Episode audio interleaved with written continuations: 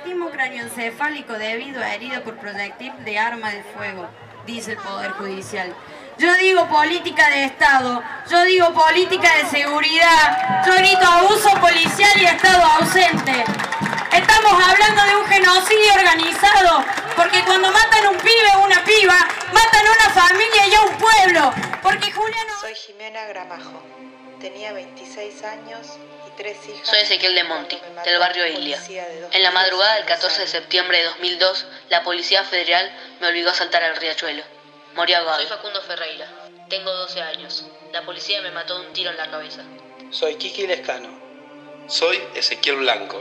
Fuimos asesinados por el policía Daniel Vega el 8 de julio del 2009. Soy Damián Gómez, tengo 16 años y fui fusilado de... Cambian los nombres, las fechas, cambian los lugares, cambian las caras en las pancartas, pero todas estas historias se pueden contar igual.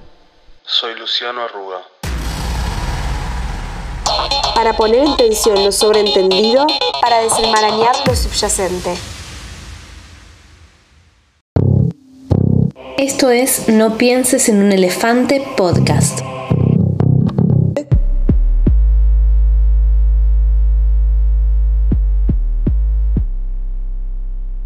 Primero, pensar que el caso de Luciano es un caso testigo, es un ejemplo de una problemática eh, bien compleja, que es la problemática de represión estatal. En el contexto de esa problemática, todo lo que fue surgiendo alrededor del caso de Luciano está teñido de impunidad. Eh, pensando que es una causa que llega inmediatamente a la justicia provincial. Ella es Vanessa Orieta, hermana de Luciano Arruga, un pibe del barrio 12 de octubre de Lomas del Mirador. Luciano hoy tendría 26 años. Fue hostigado. Es lo que hace la policía en los barrios humildes, hostigar para que los pibes choreen para ellos. Luciano no aceptó y la policía lo torturó y luego lo desapareció. Su familia lo encontró en el cementerio de la Chacarita cinco años y ocho meses después enterrado como NN. ¿Qué nos dice un cuerpo? ¿De qué nos habla?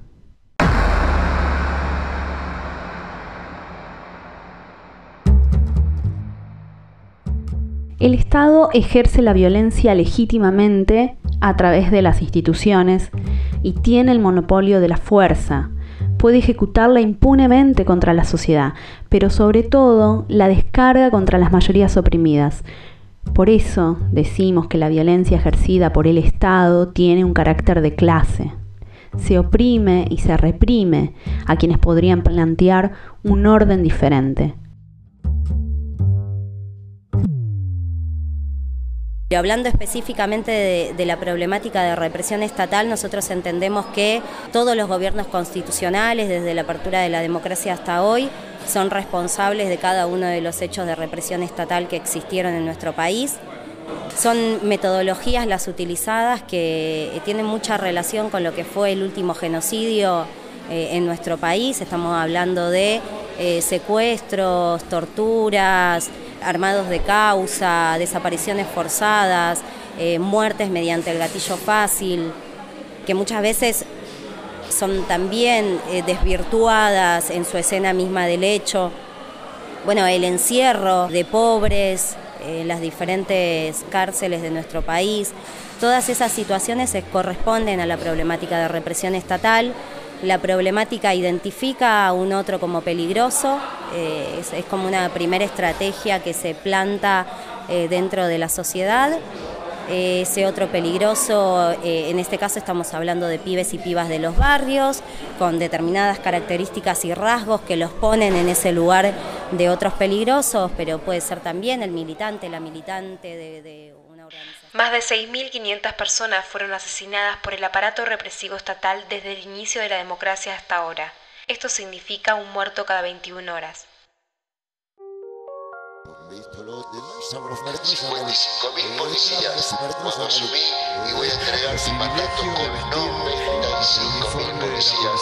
El compromiso, el privilegio de vestir a su gente. El compromiso. Lo hemos prometido y cumplido, familia de la provincia de Buenos Aires. que ustedes tienen toda la, capacidad, la decisión, la voluntad de cuidar, cuidar las vidas, cuidar el patrimonio de los vecinos. 55 mil policías cuando asumí y voy a entregar mi mandato con 95 mil policías. Ustedes tienen toda la, capacidad, la decisión, la voluntad de cuidarlo. Con su podamos vivir con tranquilidad.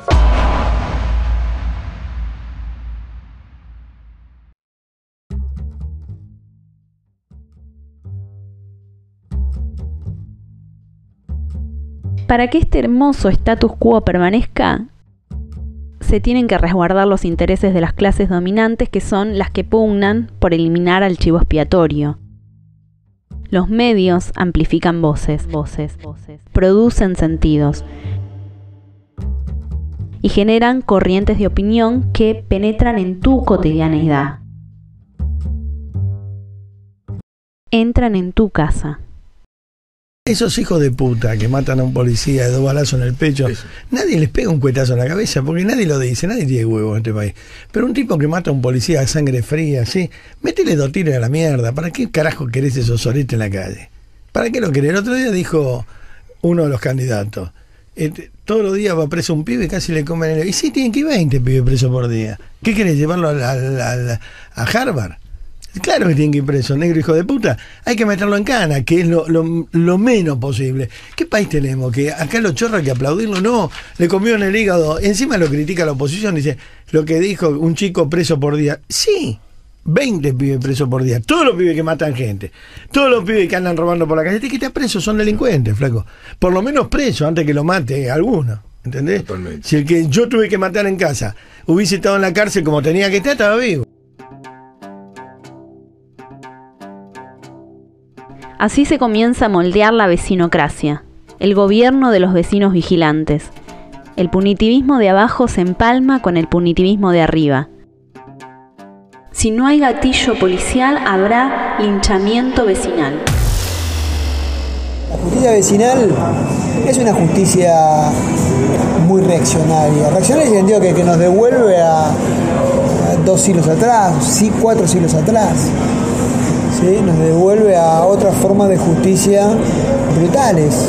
Charlamos sobre este tema con Esteban Rodríguez Alzueta, abogado y magíster en ciencias sociales. No tenemos una sociedad también progresista. Hay sectores muy reaccionarios, muy fachos, el linchamiento o las tentativas de linchamientos, pero todas estas formas de justicia que distintos actores están desarrollando hoy en día en la sociedad civil no son la expresión de la ausencia del Estado, sino de una frustración ciudadana, ¿no? de que el Estado no está presente como el Estado, como, como ellos le gustaría que esté presente. Es un reclamo de, más Estado y un Estado más fuerte, más punitivo, de, de forma de tramitar el castigo de manera emotiva y ostentosa un castigo emotivo y ostentoso. Emotivo porque es pasional, porque está hecho no de razones, sino de pasiones. Está hecho de indignación, ¿no? No hay nada que pensar. Estos vecinos se proponen como, como gente indignada que no necesitan pensar nada, que eh, de lo que se trata es de lincharlo, ¿no? De escracharlo punto, corta la bocha. Y, ostentoso, ¿por qué? Porque, porque es público, porque, porque se necesita el espectáculo. ¿Por qué? Porque la sentencia, ¿no? la sentencia de esos vecinos se guarda en la memoria de la víctima. Esto decía Patricia Bullrich, ministra de Seguridad de la Nación eso es un tema de, las personas. El que quiere estar armado, que anda armado. El que no quiere estar armado, que no anda armado. La Argentina es un país libre. Luciano, como tantos otros pibes y pibas de las barriadas, pertenecía a un grupo de riesgo. Portación de barrio, portación de apellido, de rostro, portación de vestimenta, ciertas maneras de existir son puestas siempre en duda. Muchas veces para los pibes pobres de las barriadas, la muerte llega en patrullero. Lo que trae a medida que crecen estos discursos mano dura y el, miedo, ¿no? Esa sensación de terror que sienten los y las ciudadanas de, nuestro país eh, a la hora de ver eh, pibes, pibas, gente pobre, ¿no? Como hay un estado de alarma por esto, esto de tipificar eh, a las personas como peligrosas. Y, de la mano de los discursos de más seguridad empieza a, pasar que los diferentes barrios en nuestro país, los barrios pobres, eh, son cercados por diferentes fuerzas de, inseguridad, decimos, ¿no? Pero bueno, son las fuerzas de seguridad, la gendarmería, las diferentes policías. Eh, en una forma de, de guetización de los barrios, eh, y eso es como un estado de encierro silencioso a la luz del día. Más del 85% del total de las personas asesinadas por el aparato represivo estatal estaban en un calabozo o caminaban por un barrio. Pero bueno, decimos que son como unas cárceles a cielo abierto en la medida de que no no se accede de parte de las personas que viven en los barrios a sus derechos fundamentales, el Estado está ausente en ese aspecto, pero el Estado está muy presente a la hora de reprimir las vidas y de controlarlas mediante las fuerzas de inseguridad.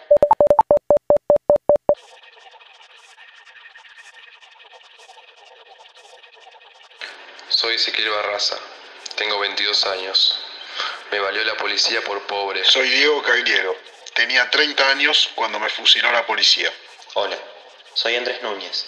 Me secuestraron, asesinaron y desaparecieron hace 28 años la Brigada de Investigaciones Soy Graciela Costa. Me mató la policía en diciembre de 2001. Soy Juan Pablo Cujoc.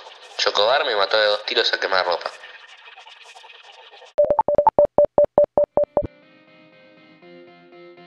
En diciembre de 2018, Luis Chocobar le disparó por la espalda a Pablo Cucoc, de 18 años. Kukok se estaba dando la fuga después de asaltar a un turista. Chocobar lo fusiló. Como dice Esteban Rodríguez Alzueta, cuando no se procesan políticamente cuestiones estructurales como la educación, la vivienda, como la salud, la clase política tiende a convertir el problema de la seguridad como principal vidriera de su quehacer tratando de desplazar la cuestión social por la cuestión policial.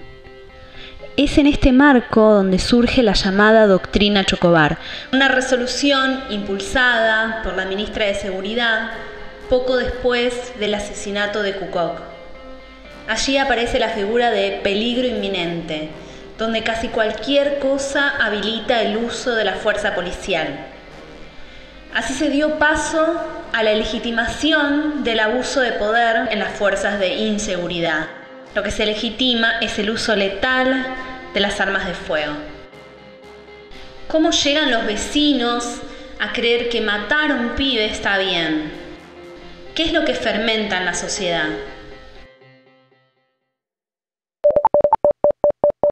Problemática de represión estatal. Identifica a un otro como peligroso, eh, es, como una primera estrategia que se planta eh, dentro de la sociedad. Eh, una vez instalada esa figura, aparece otra problemática muy fuerte que es la de la inseguridad muy manejada de los grandes medios de comunicación y, esas eh, dos problemáticas y esa metodología encuentran un punto de acuerdo a la hora de, escuchar cómo cada vez se pide más mano dura eh, de parte de una sociedad que empieza a agarrar discursos y, que va entendiendo que la mejor manera de reaccionar ante esos hechos y en todo caso adoctrinar, disciplinar a esos otros que plantan como peligrosos eh, mediante medidas represivas.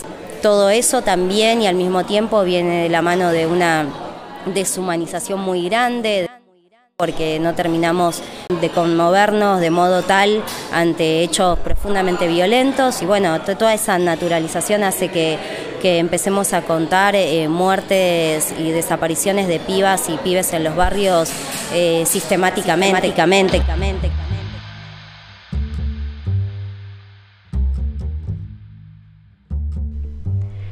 Sistematicidad, eso es lo que cuentan estas historias a lo largo y ancho del país.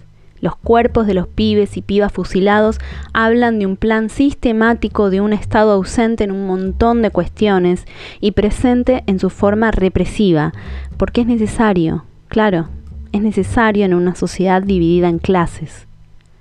Para los medios de comunicación, los casos de gatillo fácil son invisibles, pero llenan sus horas con casos policiales de muertes, de asesinatos, de accidentes de tránsito rapiñan una y otra vez los cuerpos hasta volverlos cotidianos, hasta volver a la muerte cotidiana, anónima, lejana, hasta volvernos anestesiados al sufrimiento del otro. Porque en este sistema tan obscenamente acumulador se necesitan seres sin empatía. Vanessa se niega a perder la empatía y milita incansablemente, colectivamente,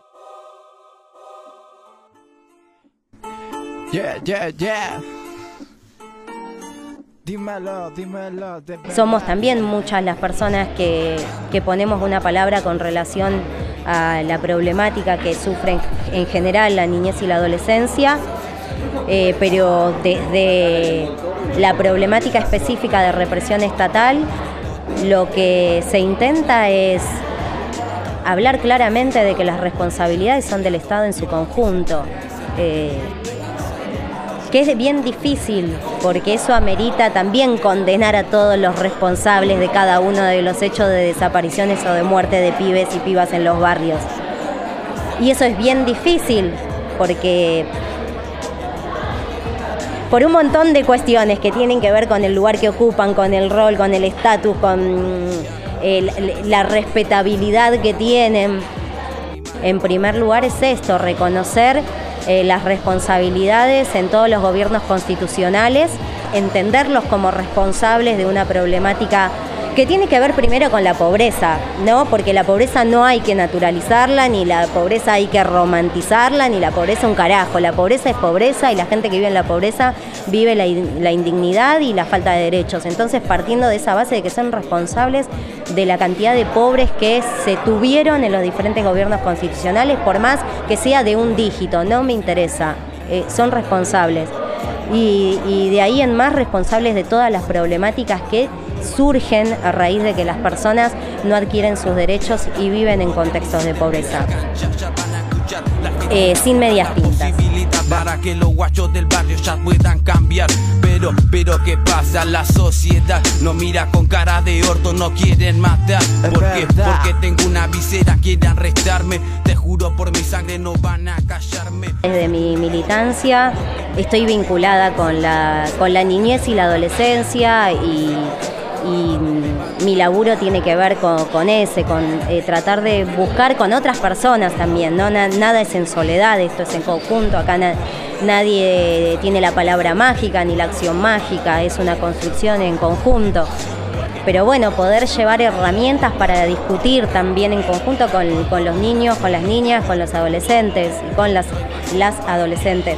Intentando esto, que, si bien hoy eh, la idea viene del lado de, los adultos, em, en algún momento eh, la palabra la puedan tener eh, tanto los niños, las niñas como los adolescentes y, que puedan también transmitirnos cómo reciben las diferentes medidas que se toman desde el mundo adulto y que muchas veces eh, comprometen sus vidas porque son medidas violentas. La verdad que eso sería lo ideal, poder empezar a escucharlos y a escucharlas, que se puedan organizar, eso sería como ideal.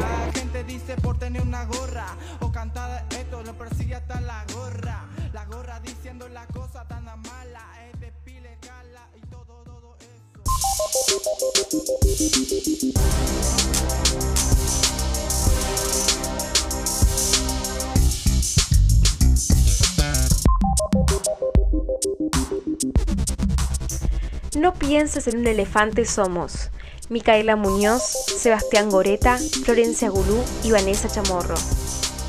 Agradecemos especialmente a Vanessa Dieta por dedicarnos tiempo para reflexionar juntos, a Esteban Rodríguez Alzueta, que nos va a seguir acompañando a lo largo de todos los episodios. Dedicamos este episodio a todas las víctimas del aparato represivo estatal y a sus familiares. Tema de cierre, Dariel y JC Portada Juan Cajiao. Escuchanos en Spotify, en iTunes, Anchor y YouTube. También por Radio App www.radio-delmedioapp.com.ar